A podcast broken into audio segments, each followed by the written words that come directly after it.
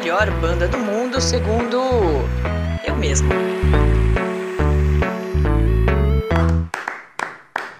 Salve pessoal, bom começo de ano para todo mundo. A gente já está botando o podcast para rodar em 2020 aos poucos. Valeu pela atenção e participação de todo mundo nas nossas redes sociais. Tem o Facebook e o Instagram, podcasttmdqa. Você sempre pode comentar nossos episódios, mandar sua sugestão, conta a sua história lá pra gente, o que você quiser, fala do que você se relacionou aqui dos nossos temas, do que você espera pro futuro, que eu vou ler aqui no ar com o seu perfil, com a sua mensagem. Já tem um debate que foi publicado, a gente falou sobre Oscar e discos prometidos para esse ano. Também toda sexta-feira já está rodando o resumo da semana, nosso programa de notícias e lançamentos com o Tony X. E hoje, de volta, a melhor banda segundo eu mesmo, o nosso programa para idolatrar, para relembrar a carreira, a discografia, falar de shows e de histórias e causos de uma única banda ao longo de mais ou menos uma hora aqui no nosso podcast. A gente já fez isso com Blur, com Oasis, com Titãs, com Radiohead.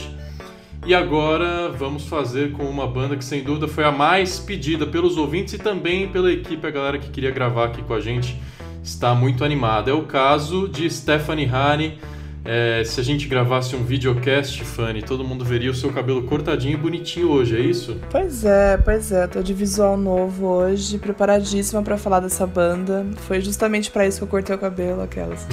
Mas tô animada, tô animada, porque é uma banda que eu gosto pra caramba. Show de bola. O Renan Bernardi sempre aparece quando é a melhor banda. Ele gosta de falar de discografias aí, eu sei que ele curte Red Hot. Tudo bem, Renan? Saudades de você. E aí, pessoal, tudo bom? Muito bom estar aqui falando de uma dessa banda banda tem o meu coraçãozinho. Eu acho que dá pra gente dizer que o especialista aqui hoje é o PH Pinheiro, que é fanboy total de Red Hot. Tudo bem, PH? Fala aí, galera, tudo bom? Obrigado aí pela oportunidade de participar. Tô muito feliz, Red Hot é minha banda favorita, né? Eu sou clubista mesmo. É a melhor do mundo, segundo você mesmo? É a melhor do mundo, segundo eu mesmo. É isso aí. Rapaz, o Red Hot Chili Peppers, uma banda de Los Angeles, na Califórnia, é, a gente esquece o quanto eles são velhinhos, já formados em 1983 por Anthony Kids nos vocais, o baixista é o Flea, Uh, Hillel Slovak, depois alguém souber uma pronúncia melhor me fala, mas eu acho que é Hillel, né? O primeiro nome do, do guitarrista. Eu falo Hillel. É, guitarrista original e também o Jack Irons na bateria. Essa é a formação é, original, né? Que teve várias mudanças é, logo de início, do, na formação da banda, logo depois eles já mudaram, e depois, ao longo do tempo, várias outras mudanças de, de formação, a gente vai explicar todas aqui. Mas a formação clássica tem o Chad Smith na bateria e o John Frusciante na guitarra. É, o Red Hot se tornou uma das maiores bandas da história é, por fazer uma mistura de gêneros, né? misturando o rock, o punk rock, o alternativo com o funk, com o rap, com elementos mais ritmados e mais groovados. Eles já venceram seis prêmios Grammy e já venderam mais de 100 milhões de discos no mundo todo. É, eu falei da formação, eles sempre optaram por é, manter esse, esse line-up de quatro integrantes. É, inclusive, isso pode levar a gente aqui para nossa primeira discussão e falar do, programa, do tema mais quente envolvendo essa banda nos últimos tempos, que é a troca mais recente de guitarristas. Saiu o Josh Klinghoffer e voltou o John Frusciante. É, tem muito fã dizendo que eles poderiam ter seguido com os dois guitarristas, mantido um lineup de cinco pessoas, cinco integrantes, mantido o Josh e o John. Vocês concordam com isso ou acham que o John tinha que brilhar sozinho de volta? Olha, eu acho que é, já rolou esse. Acho que mais pra frente a gente vai falar um pouco sobre a época que o, que o Josh tocou ali no, no background do Red Hot junto com o John. Mas eu acho que agora seria meio esquisito, né? Até pela, pela forma como essa demissão rolou, porque foi uma demissão, né? O, o Josh já falou isso numa entrevista, que ele foi avisado, né? Que o, que o John queria voltar e tchau. Então, acho que justamente pelo clima ficaria uma coisa meio esquisita, assim, ter os dois juntos ali. Ainda mais depois de 10 anos do cara, do cara como guitarrista principal, ter que voltar um degrau, sabe? Assim, eu, como cadelinha dos dois, adoraria. eu, eu amo o Josh, amo o John. Então, para mim seria tudo. Mas eu entendo que deve ser muito chato pro cara, né? Mas essa, essa vez que o Josh tocava junto com quando o John tava na banda ainda, ele tocava guitarra também? Porque eu, eu não tenho certeza disso. Eu acho que ele tocava... Fazia várias ele- coisas, né? Mexia com samples também. E era ao vivo, né? Não em disco. Ele tocava nos shows. Tem um show deles na Polônia que eu, que eu lembro que eu era apaixonada, que eu via tipo uma vez por semana. E o Josh tava ali no cantinho, né? Tipo, fazendo meio que uma guitarra de apoio, mas tava ali, presente, tava interagindo, tipo, sorria com o John, etc. Parecia um membro da banda mesmo. né? É, pois é. É porque ele, antes dele entrar na banda, ele já era amigo do John, né? Eles tinham um álbum juntos e tal, né? Eles tocavam, faziam umas jam e tal. Pois é, e na entrevista que o Josh deu, ele falou que, inclusive, que já não é mais amigo do John faz tempo. Até fiquei meio chateada com isso, porque eu achei que os caras meio que continuaram amigos, mas não, né? Parece que ninguém manteve o contato com o John, né? Era uma amizade que eu chipava. É, então, todo mundo gostaria muito, mas é, o John voltou a se reencontrar com o Flea recentemente. Teve o casamento, foi do Flea, né? O casamento? Isso, do Ou Flea. do John? É, Do o do Flea. E aí a a banda toda meio que se reencontrou lá. E aí nessa entrevista que foi reveladora assim do Josh, porque passou sei lá um mês em silêncio e todo mundo na expectativa de se ele estava chateado ou não. E aí ele falou que ele sabia até que o John estava se reencontrando com o Flea, mas não sabia que eles estavam tocando, que eles estavam fazendo jams. Então foi meio decepcionante assim pro Josh por causa disso, mas depois ele disse que tá feliz pelo Frustrante, que o lugar dele é na banda mesmo e que ele sente uma grande onda de amor pela banda. Ele falou que os discos que ele gravou com o Red Hot, ele se sente é gratificante para ele, ele se sente bem com o que ele produziu. é, mas que no começo não era assim, né? Quando ele, fica, quando ele passou os cinco primeiros anos assim na banda, que ele só tocava música antiga, só composição do John, ele não se sentia muito importante, né? Ele disse, eu me sentia mal, a minha mente dizia que eu era ruim. Ai, tadinho. Ficou meio que um mal-estar, assim, né? Nesse sentido. Ah, e os fãs não ajudaram muito, né, gente? Vamos combinar que fã de Red Hot Chili Pepper, durante esses 10 anos do Josh na banda, foi, foi um pé no saco, né? Sim, Porque sim. A galera sempre pediu o John, o John de volta e o John cagando pro Red Hot durante esses 10 anos. Tipo, eu não tô afim de voltar. Mas a galera batendo nessa tecla e, tipo, ofendendo o cara na internet. E eu imagino que deve ter sido uma puta de uma pressão, né? Porque eu lembro de ter show, não me lembro quando, acho que foi mais esse começo, mas de ter relato de que, tipo, a plateia começou a gritar o nome do Frusciante, sabe, no, no meio do show. Então você imagina que bosta, né? Você tá nessa posição. Então não culpo por ele se sentir mal. Sim, e é aquilo, tipo, ele, quando eles lançaram o Army Few, que foi em 2011, né, é, a galera começou, a- uma boa galera começou a cair em cima, né, falando que, tipo, a sonoridade estava muito diferente, é, criticando o Josh em vários sentidos, criticando até ele fazendo backing vocal no show, sabe? Era uma pressão muito grande que o garoto sofria. Eu acho que ele foi se adaptando ao pou- aos poucos, né? Pois é, ele é talentosíssimo, gente. Tipo, quem não conhece o trabalho do, do Josh, além do Red Hot, vá conhecer. Ele tem um projeto chamado Dot Hacker, que é uma delicinha de ouvir, é muito bom. Ele já trabalhou com Arpaint, agora ele tá com o Plural One, eu acho que é o nome do, do projeto novo dele. Então, conheça Josh Klinghoffer, gente. É muito bom, real. Não, ele é ótimo. Sem falar que é, esse projeto, o Plural Alone, ele lançou aquela cover de que ele tinha feito no Lollapalooza de menina, é, mulher da pele preta, né? Ficou, pô, ficou ótimo. Gosto muito daquela versão dele. Ah, eu também adoro. Canta português melhor que a gente. E confirmado que o, que o Plural One, inclusive, vai. Eu não sei se é Plural One ou Plural One, fica as duas. É, eu, eu achei que era é, as duas opções. Plural One, mas o PH falou Puralone, então qualquer um dos É. dois. Já tá anunciado que eles vão abrir shows do Pearl Jam esse ano, né? Então o Josh não vai parar de trabalhar, até porque o Pearl Jam tá com um disco novo, vai lançar disco novo, e o Plural One também é, lançou coisa nova no passado. Do, do que o John fez na carreira solo, alguém acompanhou esses discos meio experimentais aí, pelos quais ele se aventurou? Eu acompanho o Fruciante desde o- quando eu conheço o Red Hot, conheci o Fruciante junto já. E eu até fiz a brincadeira que a presença do, do Fruciante no, no Red Hot, pra mim, é como uma intervenção divina, né? Porque ele é um guitarrista acima da média demais. Com todo respeito ao, ao Josh também, né? Mas a carreira do Fruciante ela é muito prolífica, né? Ela tem teve um ano que ele lançou acho que seis álbuns no mesmo ano, acho que um por mês. Ele tava fazendo meio que uma brincadeira junto com o Omar do The Mars Volta, que eles lançavam um álbum por mês assim.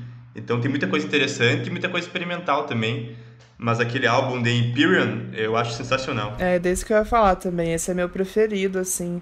Tanto, tanto as músicas, claro, mas eu acho que a capa daquele disco é, é perfeita, assim. Eu tinha como minha, minha proteção de tela por anos. Eu adoro aquele disco.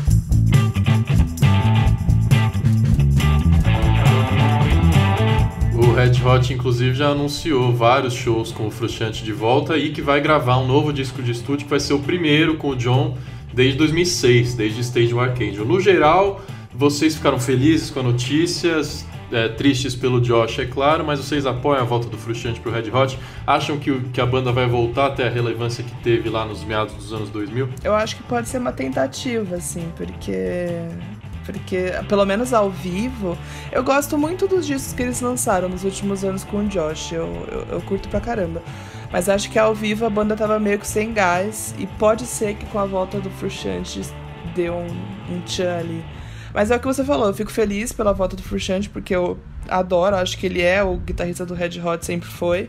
Mas fico triste pelo Josh, porque eu realmente achei que a contribuição dele na banda foi muito boa. Sim, sim, ele tecnicamente salvou a banda, né? Se vocês pararem pra pensar. Eu não consigo imaginar um outro guitarrista que, naquele momento da banda que ficou sem o John, não consigo imaginar um outro guitarrista que consiga fazer um trabalho, tipo, à altura, assim, que o Josh fez. Ele era o substituto natural, né? É, e se a gente pensar nos guitarristas que já passaram além do Josh, nenhum fez grande trabalho, algo que seja memorável, ou ficou mais de, sei lá, dois, três anos na banda. Os 10 anos do Josh tem que ser muito valorizados mesmo. Eu vou defender meu outro guitarrista do coração do Red Hot quando a gente for falar do disco que ele tá. Vou falar agora, né? Dave Naval.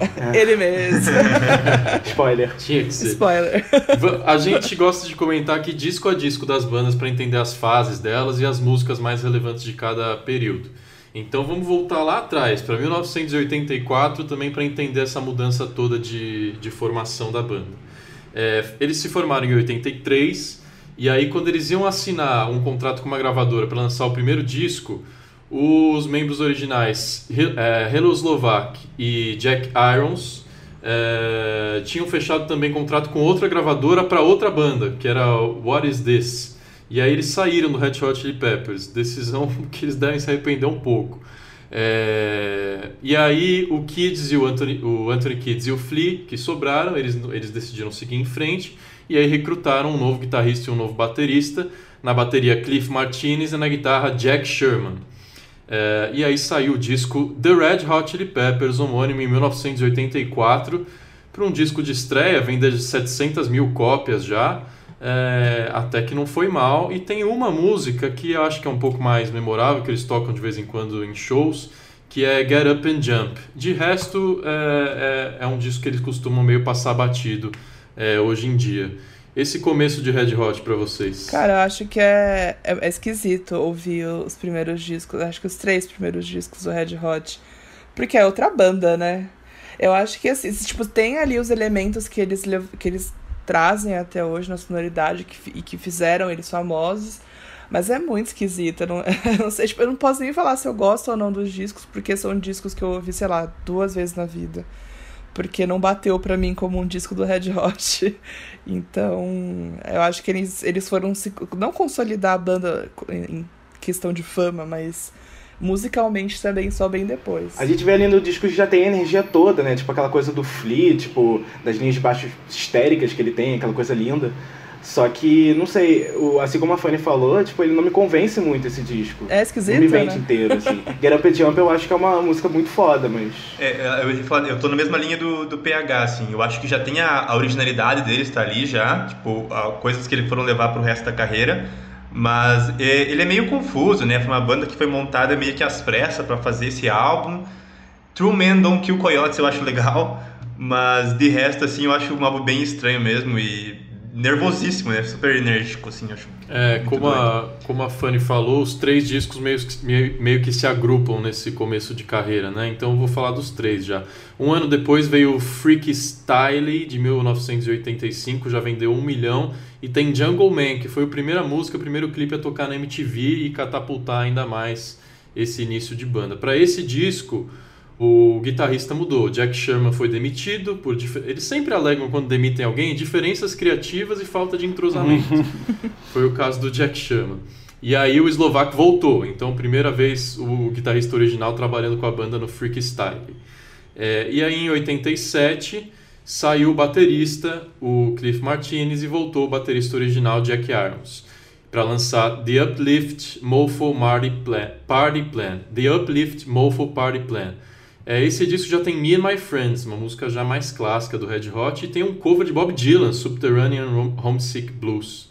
É, eu acho que o que fica desse, desse, desse primeiro esforço da banda e que eles levariam adiante são os dois membros mais importantes, né? Então, é, toda aquela linha de vocal frenética do Anthony Kiss já está aí e a genialidade do Flea no baixo dando uma bela renovada para os baixistas de rock nessa época, também já está nesses três discos. Né? Uma coisa interessante é que o, o Freaky Style ele é produzido pelo George Clinton, né? Do, do Funkadelic. Ele tem, eles gravaram na casa do cara, eles foram lá e tipo, mostraram para eles as músicas e, eles, e o cara produziu o álbum, isso é interessante. Mas ele segue a mesma linha enérgica que os três seguem, né? Não, e você vê total influência, né? Tipo, não só nesse disco, mas, mas eu acho que o Funkadelic é uma influência geral para eles até hoje. Sim, né? com certeza. O, e aí depois desses três tem meio que uma ruptura porque a banda passa por várias tragédias, assim. É, nesse último disco, Anthony Kids e o Hilo Slovak já estavam totalmente dependentes de drogas, estavam no auge, assim, da dependência química. Muitas vezes eles faltavam nas sessões de gravação. É, mas esse último disco já foi uma escadinha né, para a banda. Esse último disco eles já entraram na Billboard 200, estavam no número 100 ali de posição. É, só que em 88, o guitarrista Helo Slovak ele morre decorrente de uma overdose de heroína. É, o vício dele chegou no limite, ele faleceu logo depois da turnê, do fim da turnê desse terceiro disco. E aí o baterista saiu junto, porque ele falou: não aguento essa, essa vibe de uso de drogas frenética, não estou feliz, sinto é, um luto enorme pelo meu amigo eslovaco, estou saindo também. Aí a banda ficou meio perdida por um tempo, até achar o Chad Smith e o Frusciante para formar a formação clássica demorou. Eles escolheram um cara chamado Dwayne McKnight para guitarra, que era da banda Parliament, e DH Pellegrino, que era do Dead Kennedys, para bateria. Só que eles não estavam muito felizes, assim. E esse era é, mais ou menos a mesma época em que o Flea conheceu o Frusciante em um teste para outra banda.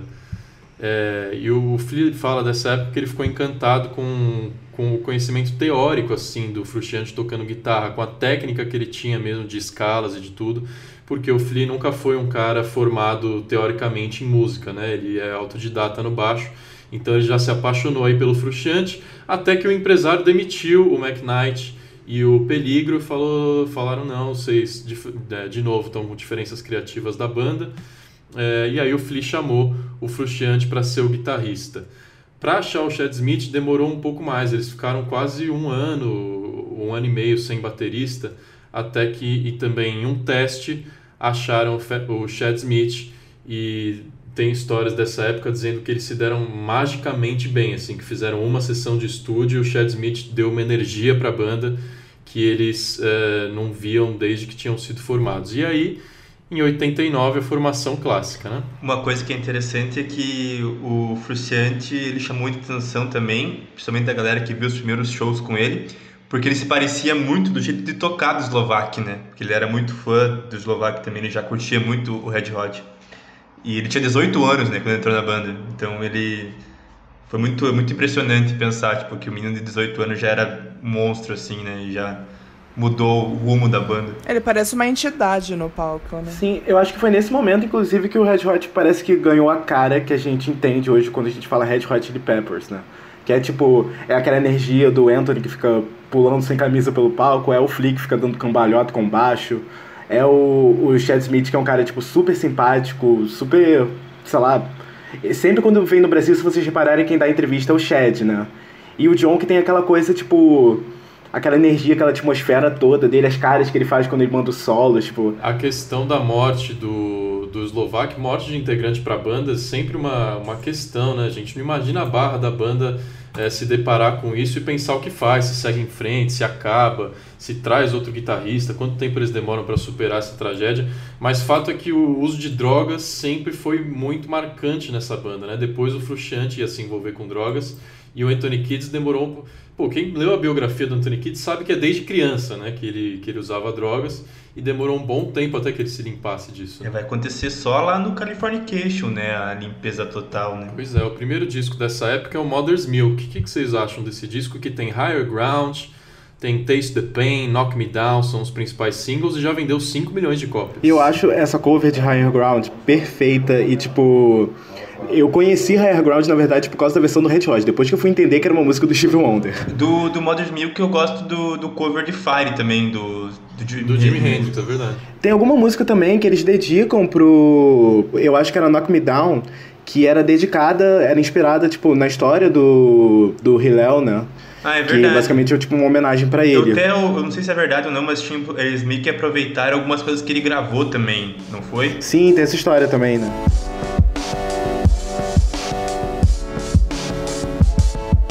E aí em 91, talvez já a banda com o Frusciante com o Chad Smith mais entrosada, lançou o disco que eu acho que é o mais clássico do Red Hot, pelo menos da- dos anos 90, e foi um encontro também mágico para a banda quando eles encontraram o produtor Rick Rubin, que depois trabalharia em quase todos os álbuns seguintes com o Red Hot Chili Peppers.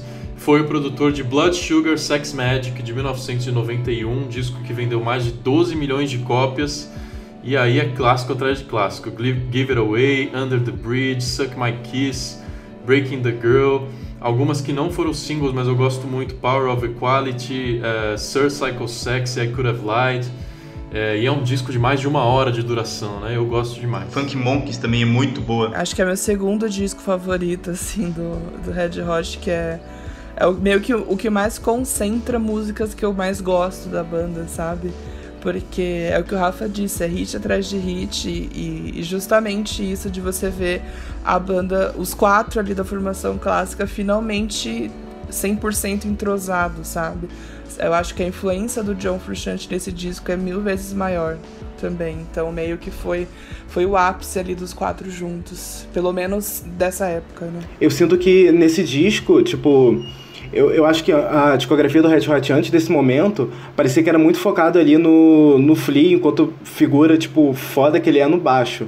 Mas eu senti que agora o John Frusciante, ele tá mais mais bem, bem acomodado na banda, né? E eu sinto que ali ele consegue, sei lá, se expressar melhor e parece que tira um peso do baixo, a, guitarra pega, pega mais força ali. Se falar que o- as letras do Anthony pra esse disco são muito boas, e acho que juntou tudo e ficou uma coisa maravilhosa. Eu, pra mim, eu acho que é o melhor disco do Red Hot. Pra muita gente, né? É, e o Rick Rubin também é um gênio, né, cara? Eu acho que os discos produzidos por ele são todos são muito bons assim então meio que foi foi as estrelas se alinhando pra esse disco sabe Exatamente. Tipo, tanto a banda quanto o produtor Mas o PH tem muita razão de falar da, disso da guitarra, porque tu pega, por exemplo, Under the Bridge, que deve ser uma das mais famosas do Red Hot, é uma linha de guitarra, assim, única, uma, uma coisa que lembra Little Wing do, do Hendrix, assim, é maravilhoso. E realmente tira essa, esse aspecto focado no funk, né? Sim, a linha de baixo nessa música entra só no final, né? Exatamente. Pois é, e com um coral também, né? De. Parece coral de igreja no final, assim, de crianças, que também é um elemento diferente, né? é um dos grandes clássicos do rock né cara acho que Under the Bridge é, é tipo aquela música que todo mundo conhece deve ter gente até que não sabe nem quem canta mas conhece sabe porque é um puta clássico da música Só que a banda não ia ficar muito tempo muito tranquila depois desse grande sucesso que foi o Blood Sugar Sex Magic, porque no meio da turnê desse disco, logo no ano seguinte, 1992, eles estavam no Japão fazendo shows lá, quando o Frusciante falou que não aguentava mais, que ele estava é, sufocado pela fama, pela popularidade e também estava no auge dele de vício em drogas. É, e aí o Frusciante saiu da banda em 1992 para se cuidar. É, nessa época rolou até bizarro isso, mas rolou até anúncio em jornal para contratar guitarrista novo para o Red Hot Chili Peppers. É, o Kids, Anthony Kidd sabia que isso não ia dar certo, é, então eles ficaram assim mais de um ano sem guitarrista depois da saída do Frusciante, que eu quero que vocês comentem.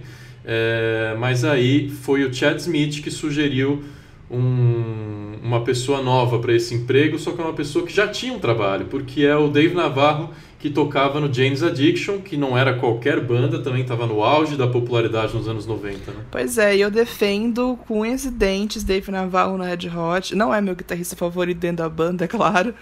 Mas, cara, eu acho que o One Hot Minute, que, enfim, a gente vai falar daqui a pouco já adiantando, que é o disco de 95, é um puta, é um puta álbum, cara. A galera fala mal desse disco, tipo, acho que meio que de graça. Tá bom, vai, cada um tem sua opinião e seu gosto, mas. Mas é um puta disco, eu não acho, tipo, ele muito inferior aos outros, sabe? E o Dave Navarro faz um puta trabalho também. Tanto que minha música favorita do Red Hot, na verdade, minha segunda música favorita do Red Hot tá nesse álbum. E eu vim aqui pra defender. Qual que é? É Aeroplane. Ah, Aeroplane eu é adoro essa ótimo. música. Aeroplane foi single desse disco e My Friends também, grande sucesso. Exato. Então eu defendo, eu defendo muito esse disco porque eu gosto de verdade dele. Coffee Shop também, que é uma música super pesada, mas é muito. Não, esse disco é muito bom, cara. Tipo, ele é injustiçado na discografia do Red Hot. A galera fala mal dele.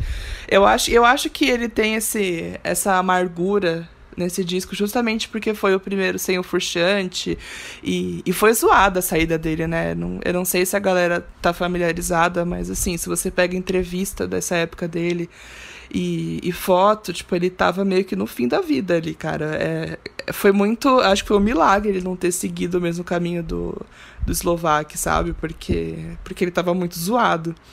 Então eu, eu entendo que esse disco ele vem com uma aura pesada em volta dele, mas eu, eu defendo até hoje. Até tu ver o primeiro álbum solo do Fruciante, que sai logo depois, acho que é 93 ou 94. É um álbum bem, bem doente, assim. Eu acho muito bom, mas é bem, Pois é. tipo, bem cabreiro, né? Um álbum meio acústico e cheio de, de umas ideias erradas. mas é legal. Mas tu vê que ele tava bem numa, numa fase bem estranha, muito focado em droga, assim. Tanto que ele vai pra reabilitação depois, né? Foi nessa época que ele, nessa esse intervalo que ele conseguiu, entre aspas, né, as cicatrizes no braço dele, que ele falou sobre isso numa entrevista até meio recente, inclusive, que tem muita gente que acha que foi um incêndio na casa dele, mas ele fala que não, que aquilo ali é fruto do uso dele de heroína. Então, tipo, pra você ver como ele tem marca dessa época até hoje, tipo, é, é impressionante que ele tenha saído vivo, sabe? E, tipo, mal comparando, né, a gente consegue comparar um pouquinho a situação deixada pelo John Frusciante tanto no Stage Arcadium, que foi o último álbum dele pré-Josh, quanto o Blood Sugar, que foi o último dele pré-Dave Navarro. Só, tipo, os dois tiveram um peso muito grande pra continuar um legado, assim, o Josh talvez até mais, porque depois a banda lançou Californication e se consagrou ainda mais, né? É muito bizarro, tipo, ter esse peso todo. Não é qualquer guitarrista que conseguiria aguentar a pressão. Acho que o Dave mandou muito bem. É um álbum muito bom no final das contas. Exato. É isso mesmo. E tem Pia também, que é o, com o Flia cantando. Essa, música é muito doida. E você vê que essa fase foi complicada para a própria banda, né? Porque assim, teve Blood Sugar em 91, aí demorou Manhattan Minute em 95, depois demora de novo para o Californication em 1999. Mas a boa notícia é que o Frusciante volta, né? Ele melhora, ele esse período, esses anos aí que eu citei, esse intervalo foi muito difícil na vida dele, ele perdeu dinheiro, ele ficou magro, ele quase morreu e ele foi para rehab, foi para reabilitação em 1998 e foi aí que ele começou a melhorar. O Flea visitava ele, né, na reabilitação. E quando o Flea percebeu que ele estava bem, que ele de fato ia se livrar das drogas, fez o convite para o Frusciante retornar. E ele retorna em Californication, que é, é, junto do Blood Sugar, eu acho, o álbum mais clássico do Red Hot, é o mais bem sucedido comercialmente, vendeu 40 milhões de cópias. é, e também tem vários clássicos: Scar Tissue, Around the World, Other Side, Californication, Road Tripping e uma capa linda. Acho que esse álbum não tem, tipo, um erro. Ah, pois é, classicaço, assim, é outro disco que, tipo, é hit atrás de hit. Pra quem é mais fã, então, eu ima- eu imagino que, tipo, a galera conhece o álbum de, de ponta a ponta, sabe? E, de novo, tipo, ele meio que repete, não a fórmula é, de sonoridade, mas, tipo, a fórmula da, do entrosamento ali entre os quatro, sabe? Acho que no Californication é meio que o pico disso, que eles estão, tipo... É, é o pico da formação clássica, sabe? É, é o álbum que eles estão mais concentrados enquanto Red Hot Chili Peppers, se aqui faz sentido essa frase.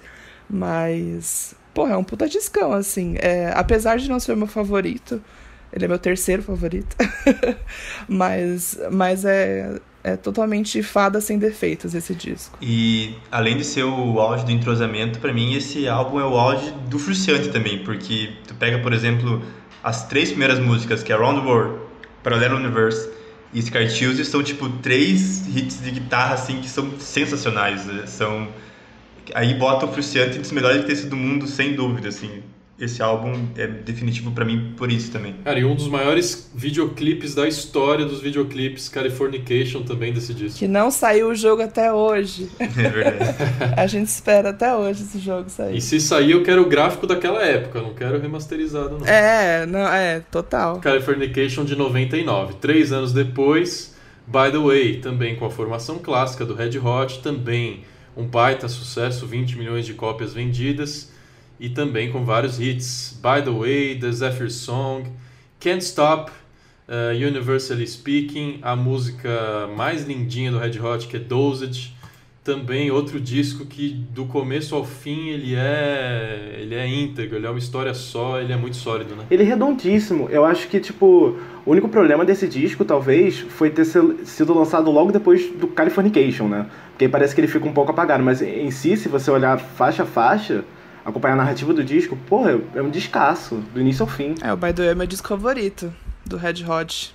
Total. E eu concordo total com isso que o PH falou de ser meio que, que apagado por ter sido lançado após o Californication, mas assim, cara, eu acho que foi dali para cima, sabe, do Californication para cima, porque tanto By the Way quanto o próximo disco que a gente vai falar que é o Stadium Arcadium, é, só melhora. Eu acho que o Californication ele acaba ganhando por ter sido um boom e por ter mais hits dentro dele, mas eu acho que essa tríade de discos do, do Red Hot é perfeita, assim. E o By the Way é meu preferido. Nossa, eu concordo muito, porque, tipo, é aquilo que a gente estava falando, de eles estarem acostumados com esse quarteto, né, fechadinho, eles foram se desenvolvendo cada vez mais. O Californication é, tipo, claro que é o o marco, assim, né? Mas eu acho o By The Way muito bom e eu consigo achar o Stage Arcade melhor que o By The Way, pra ser sincero. Então eu acho que, tipo, eles foram evoluindo cada vez mais mesmo. É, eu concordo que é uma, uma trilogia mesmo, né? A, a trilogia da, da formação clássica, porque tu pega o arquivo aqui que o, que o Rafa fez pra gente, tu vê que esses três discos foram os três discos mais vendidos do Red Hot também, né? Mais até do que o, o Bottle Sugar Sex Magic. Então tu vê que tava muito afinadinho que se tu pega para ler a história deles também foi a época que tava todo mundo limpo, todo mundo sem droga e todo mundo, né, focado em fazer música. Então foi tipo um trabalho muito profissional mesmo, né? Não, cara, e os shows dessa turnê são absurdos, assim, os shows depois do, do By Nossa, alucinantes, alucinantes. Nossa, total. Aqueles Ten Class, Castle lá, nossa. É, e, tipo, nessa época, eles lançaram, tipo, Can't Stop, que, tipo, eu acho Can't Stop, até hoje, a melhor música para se abrir um show. Eu não consigo pensar numa música melhor para isso. É, acho que desde então eles só abrem com Can't Stop, né? Não, e, é, e não, e não tem que mudar, porque tem que abrir sempre com Can't é. Stop. Pô, tanto que um dos erros que eu acho que eles fizeram no Rock Rio de 2011 foi que eles abriram com Monarchy of Roses, que é uma música do disco de 2011, né, do I'm Feel. Aí o pessoal ficou tipo, caraca, cadê Can't Stop, sabe? É. Ultimamente eles têm feito uma jam, né, eles começam improvisando assim e já emenda com o Flea mandando o riff de, de Can't Stop. A abertura de um show do Red Hot é lindo. Todo mundo já viu aqui ao vivo? Já, já. Já. Só no YouTube. Pô, Renan, que pena. Rock Rio 2021 eles vêm aí, provavelmente. Vai ter, vai ter. Agora com o Frustrante, hein? e cara, agora com o Frustrante, acho que eles vão vir, sei lá, nos próximos, nos próximos cinco anos vão vir todo ano. Porque agora com o Frustrante eles vão meter show até não querer mais, assim, no mundo inteiro. Ah, eu espero que sim. É, eu espero. E o Rock in Rio sempre convida, né? O Roberto Medina sempre chama ele pro Rock in Rio. Eles acabam passando por São Paulo também. Foi assim que eu vi, nada a ver, né? eles tocaram no Lollapalooza aqui em São Paulo, mas foi assim que eu vi pela primeira vez ano passado. Então, ainda há esperança, Renan, porque eu só vi ano passado, depois de quase 40 anos de banda, então tá tranquilo. Pois é.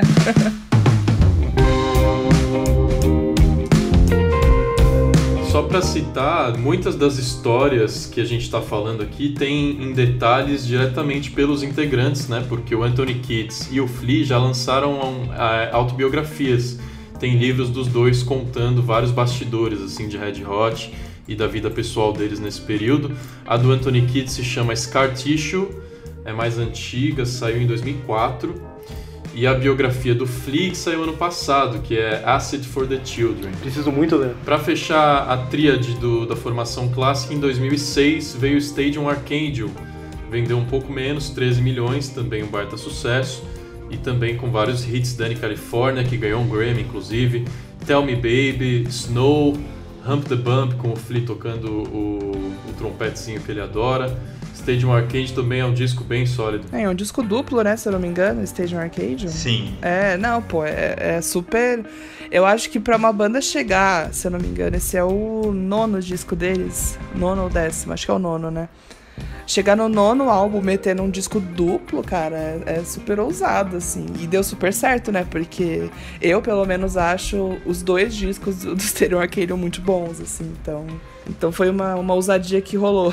é, e tem vários hits que, tipo, marcaram a carreira, né? Se a gente olhar nas setlists até dos shows mais atuais deles, até hoje eles, eles colocam sempre Danny California, uma que sempre tá na, nas listas. É, Tell Me Baby, de vez em quando eles tocam também. Snow até hoje rola. Snow, sim. Snow, Snow que eu lembro que teve, teve uma galera criticando uma época, porque quando o Josh começou a tocar na banda, eles não estavam colocando Snow na, nas setlists. Aí tinha uma galera que começou a julgar, falando que o Josh não sabia tocar Snow porque era muito rápido, riff de guitarra, era Cara, muito eu, pra ele. Eu tento tocar Snow na guitarra faz uns 10 anos, sério. só, só o riff de abertura, não consigo, é impossível. É, realmente, ele é caprichadinho. O que ele faz é muito doido.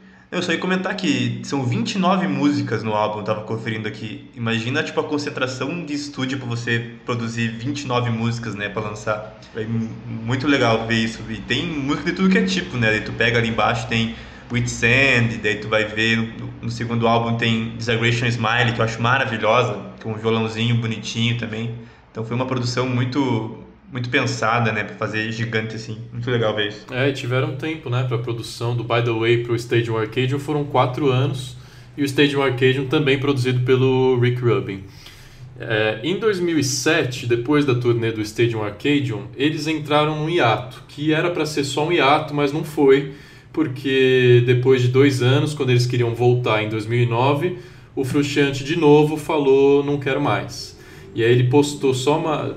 Todo mundo ficou sabendo porque foi um post no site do Frusciante, em que ele estava anunciando lá, dizendo que ele queria concentrar na carreira solo, que nesse ponto já tinha mais de 10 discos lançados e o Frusciante voltava a se voltar, é, voltava a se concentrar na carreira solo dele.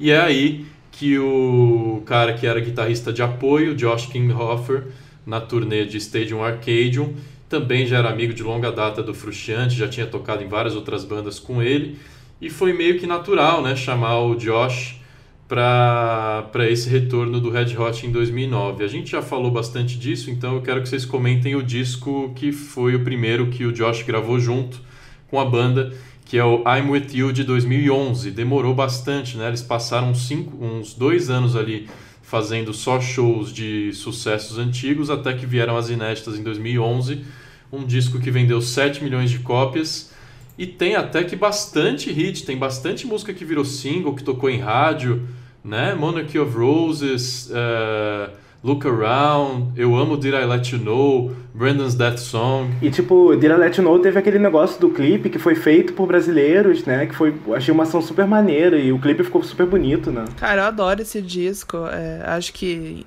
eu não sei se eu, se eu sou suspeita para falar, porque, como eu disse, eu sou muito fã do Josh. Então, justamente por isso, quando lançou, eu, eu meio que me, é, não me forcei a gostar. Eu gosto do disco, naturalmente. Mas eu acho que eu acabei gostando mais por ser o primeiro disco com o Josh, sabe? Porque eu sempre torci muito por ele dentro da banda. E gosto muito real, tipo, do talento dele. Então, é, é isso, assim. É um disco que tem hits. Eu acho que tem muito fã que, às vezes, sei lá, não ouve mais ou enfim.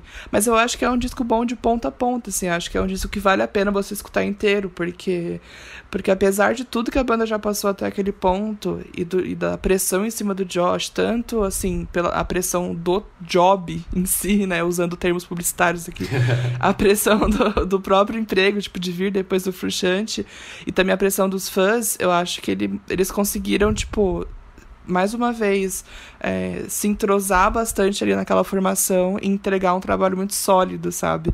Então, eu curto pra caralho o Emerson. Eu lembro que na época que eu ouvi, tipo, quando ele saiu, o álbum, eu era né, mais novo, conhecia o Fruciante e tal, eu já torci o nariz, né? Eu não gostei. Lembro de gostar de Look Around, que eu acho legal.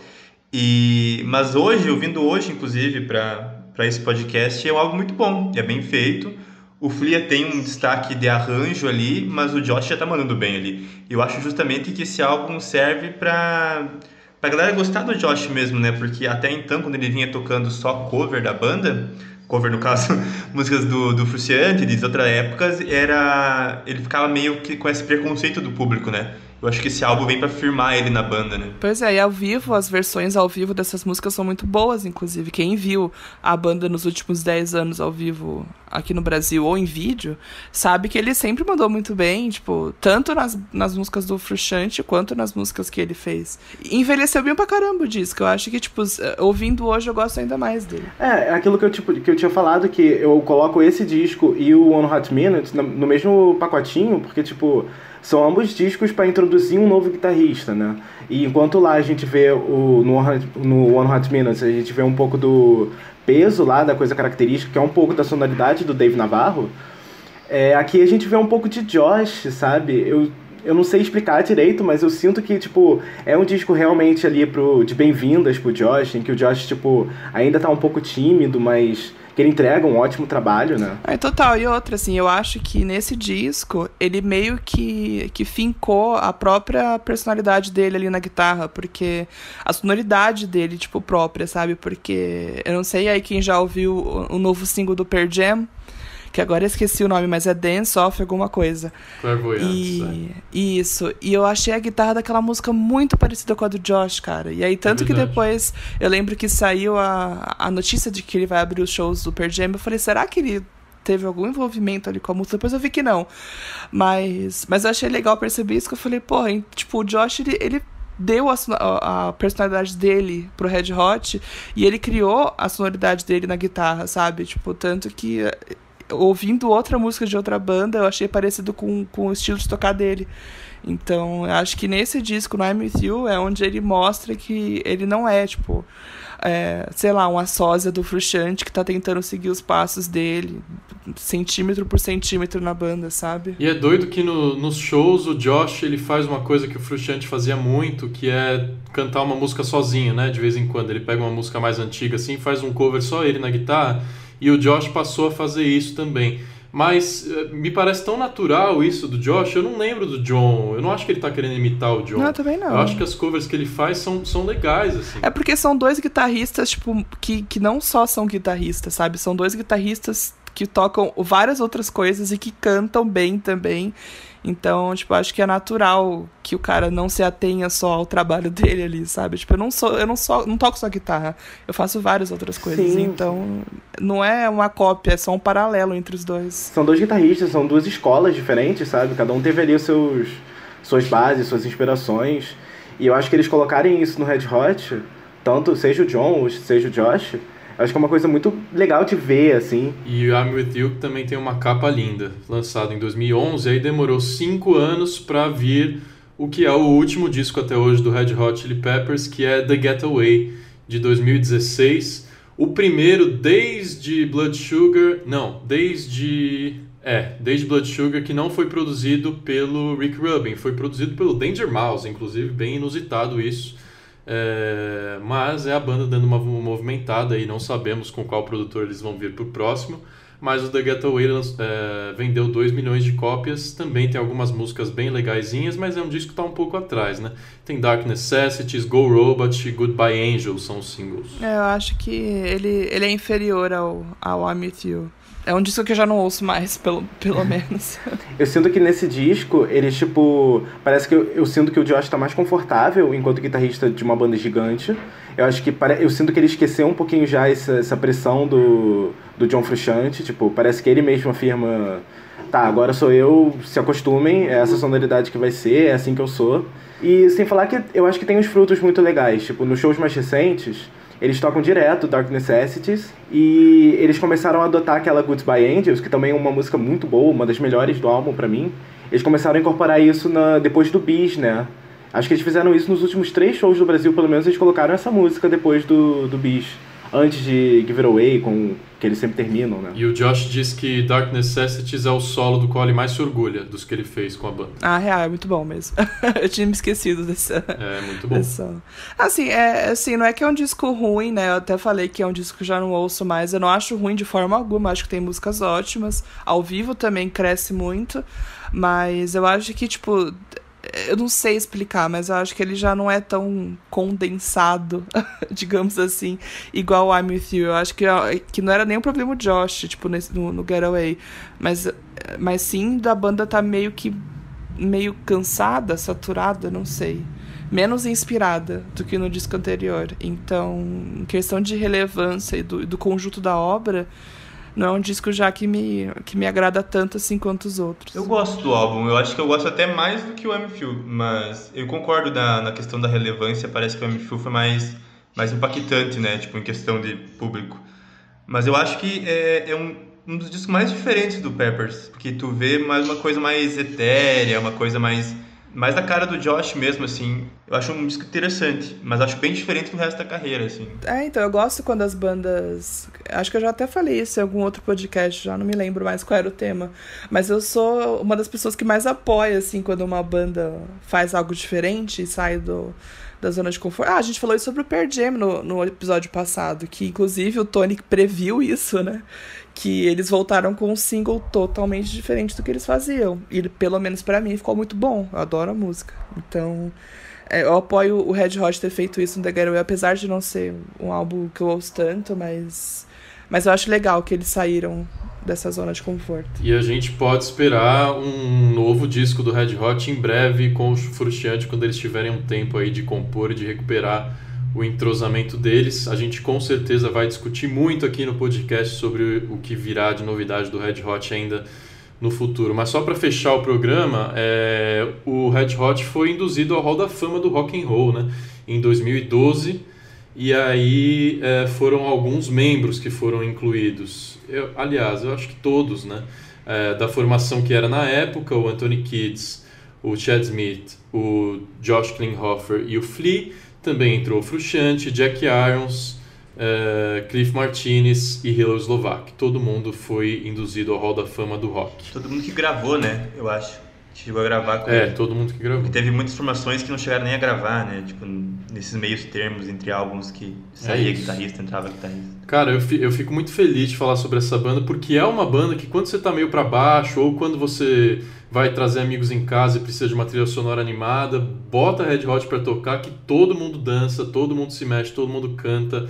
É, sem, dúvida, sem dúvida, uma das maiores bandas da história do rock, então é muito legal a gente debater isso aqui. Eu tenho certeza que os ouvintes ficaram felizes. E eu tenho certeza que os ouvintes têm músicas preferidas. Eu quero que eles comentem nas nossas redes sociais qual é a sua música preferida do Red Hot. Eu vou perguntar também para cada um aqui música preferida e eu esqueci de falar de disco preferido também. A Fanny já falou do By the Way e eu vou escolher o Blood Sugar. Vocês, PH e Renan. Meu álbum favorito do Red Hot, eu acho que eu vou de, de clichêzão mesmo. E eu acho que é o Californication. Principalmente pelo. Ah, é o retorno do Fruciante, tem guitarras maravilhosas, uma sequência de álbum que tu pode ouvir, uma lembrança afetiva muito boa também. Então eu acho que seria injusto se eu não botasse ele como meu álbum favorito. E a minha música favorita não é do Californication, né? Ela é do By the Way e é Don't Forget Me, que eu acho também genial. Tipo, um riff, começa com um riff de baixo magnífico, o Fruciante entra fazendo umas doideiras na guitarra e depois ela estoura e é muito, muito interessante essa música. Então, Don't Forget Me é minha música favorita. Então, é, o meu disco favorito é o Stage Arcadium. Acho que também tem um pouco a ver com o fato de, tipo, do momento da minha vida que esse disco foi lançado, assim, acho que eu tava começando a me interessar mesmo por música naquela época e alguns hits daquele disco tocavam nas rádios, né, então eu ficava super, não sei, me sentia muito identificado com aquela sonoridade e eu fui desenvolvendo cada vez mais meu gosto por Red Hot, acho que foi a partir desse álbum, assim, acho que foi a partir desse álbum que eu comecei a entender que Red Hot é a banda que mais me define, assim, que eu mais gosto, mas música... Cara, música é muito difícil, escolher só uma, né? É, tem uma do Californication que se chama This Velvet Glove e eu sou muito apaixonado por essa música porque eu acho que ela tem tudo certinho, sabe? É, é uma linha de baixo, é porque na época eu, eu tocava baixo, eu ainda toco, né? Mas é, essa música, ela me inspirou muito porque eu acho uma linha muito bonita, eu acho uma linha que fala pela música inteira. Fanny, faltou a sua música preferida. Olha, eu vou eu vou roubar aqui, vou falar duas, porque eu não sei decidir qual que é. É, Ou é Aeroplane, que eu já tinha falado, ou é Dozed, que eu me lembro, assim, que eu fui no show em 2012 ou 2013, lá no, na Arena AMB, é, com a abertura do Yeah, yeah Yes. Acho que foi 2013. E eles tocaram uma, um trechinho da intro de Dozed. Eu não lembro se foi antes de. de, de By the, Não, não foi antes de By the, Foi antes de Under the Bridge. Que eles é tocaram. raridade Dozed ao vivo, né? Então, eles tocaram só o comecinho e eu lembro de começar a chorar copiosamente, assim, na plateia. e aí, depois que eles não tocaram a música, eu chorei de ódio. porque, porque é uma das minhas favoritas também. Dozed de Aeroplane vai ser minha resposta. Muito bom. Eu vou escolher uma música que é graças ao Frustrante, que ela é minha preferida, porque ela é toda bonitinha, assim, tem uma. É, ela é guiada pela guitarra, mas o solo dela, cara, é impressionante. É, é, primeiro porque ele usa um efeito muito Jimi Hendrix, assim, um auá muito forte. E é um solo meio angustiante, porque. Eu vou falar qual é a música antes, né? É Hey que é uma música que está no Stadium Nossa, Arcade. sim, ela é ótima. O solo dessa música, cara, é um solo arrastado, ele fica tipo vários segundos fazendo a mesma frase ali na guitarra e quando você não aguenta mais aquela frase, é aí que ele muda e vai fazer outro som. E mas assim, é genial, é um negócio muito repetido, muito marcado, mas muito foda.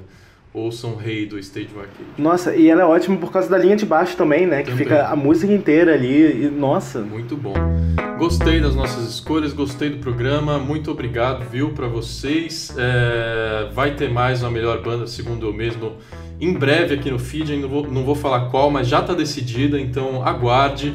Em breve também tem o Sampleado com o Diego. Toda semana o resumo da semana aqui com o Tony no nosso programa de notícias. E espero que vocês acompanhem aí, mandem sempre seus comentários no Instagram e no Facebook, arroba podcasttmdqa. Valeu, gente. Obrigado, PH. Valeu, valeu. Obrigado pelo convite. Obrigado por me dar essa oportunidade. E valeu, gente. Beijos. Tamo junto. Valeu, Fanny. Até a próxima. Obrigada, gente. Ouçam One Hot Minute. Apreciem Dave Navarro, tá? é, apreciem também o Josh, o John, enfim. Apreciem Red Hot Chili Peppers, que é uma banda muito boa, que ainda tem muito para nos dar. E é isso, um beijão, até a próxima. Tchau, pessoal. Foi um prazer ter gravado esse programa, falar dos Peppers. E espero ser convidado para as próximas também, falar de outras bandas, falar de outras situações. Um abraço, todo mundo. Falou, beijos. Tchau, gente. Valeu. Tchau. Beijo.